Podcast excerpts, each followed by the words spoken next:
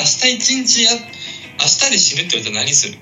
いや明日で死ぬってなってるこれ現実にないんだけど明日死ぬってなったら。分かんないじゃん。もうじゃあもし一じゃあ明日死ぬって言われたら何をできる？何ができるか。何をしたいの？いやだから、まあ、常にねそういう意識でほしいんですよ。皆さんには。僕もそうですけどね。いやでもそんなの無理じゃん。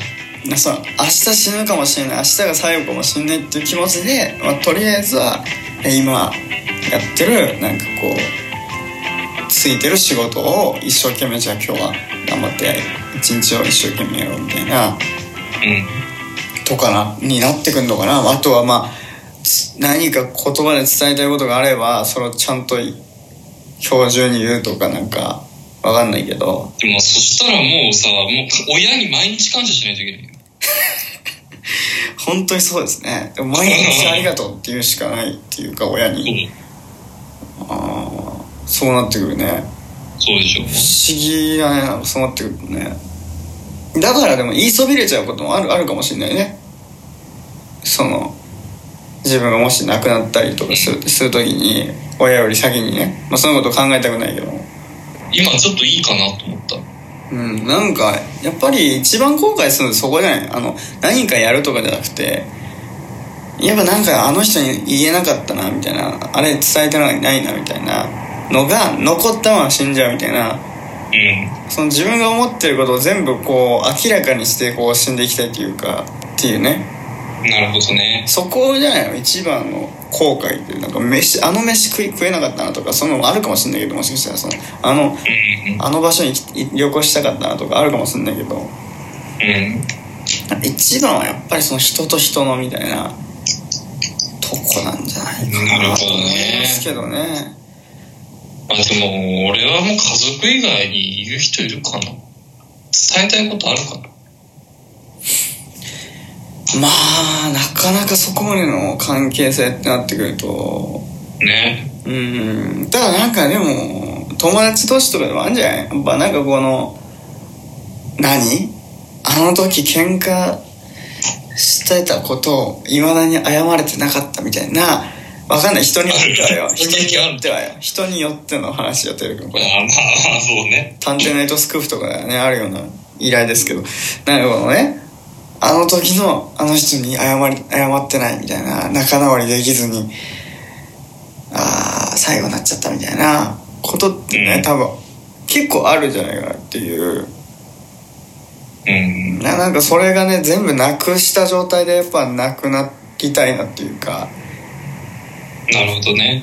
やっぱそそこが一番個人的にはよ。個人的にはそこが一番人間関係っていうところが一番こうあれするところかな後悔するところかな。るほどね。伝え方といえば人間関係とか伝えたいことを伝えたいとかそうだねそこそうだねなってくんじゃないですかやっぱそれが全部終われば割と安心してなくなれるというか自分がうんじゃあないちゃんがもしあと、まあ、例えばミサイルがふミサイルというか以前が降ってくるってなれば、はいまあまあ、家族とか伝えたい人にメッセージを伝えるって一日を売るってことですそうですね。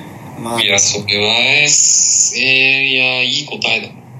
最後の日はそれじゃないですか。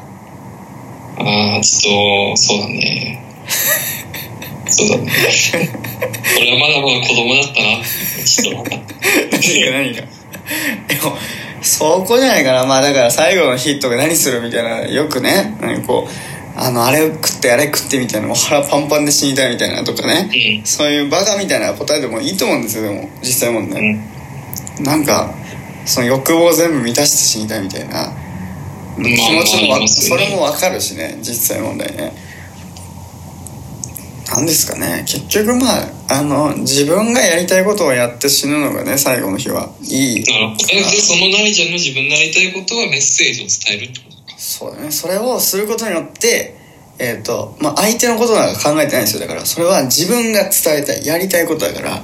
それを伝えきって安心する。自分が安心するからそれをやりたいっていうだけで。だから飯食うのとか一緒ですよ。だから飯食って自分の食欲を満たしたいとかうん。願望を満たしたいっていうのと全く変わらないそれは。だからもう自分自分が満たされたい。それで伝えたことによって自分が満たされたいからあのそれを伝えたいってだけなんで、ね、別に相手のことを思ってっていうのはちょっとだけあるけどもやっぱりそれはね自分が伝えたいから言うだけっていう。そういうとこ大きいんじゃないですかね。なるほどね。うん。で結局自分ですからね。それでいいと思ってますし。これはね激アツな回の宣伝ムーブメンツラジオで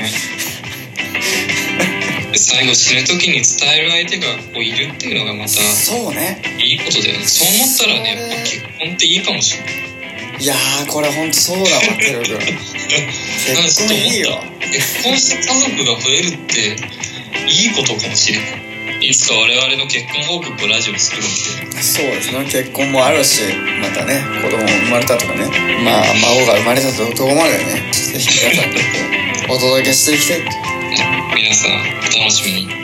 お楽しみにしていただきたいなと思います。こう長々となりましたけどねここめちゃくちゃなんかこうすごいなずっと話が止まんなかったと。いうかうーんいろいろまあ考えさせられる話でしたよね。考えさせまあずっとこ心の中にあった問題だからね。そうそうそうそうそうそう。うんやっぱこの結婚とは言ってもやっぱ友達が結婚するのはねまたそのやっぱ結局寂しいっていうところはあるんだけどね。うんまあでも寂しいと思ってくれたのは嬉しいよね逆に、まあそこまで自分のことを思っててくれたんだそうそうそれは確かにそうかもしれない。あとはまあおそらくこう自分が結婚したら多分そういう気持ちになんないかもしれないけどねもしかしたら。あそれはなんないだろうね。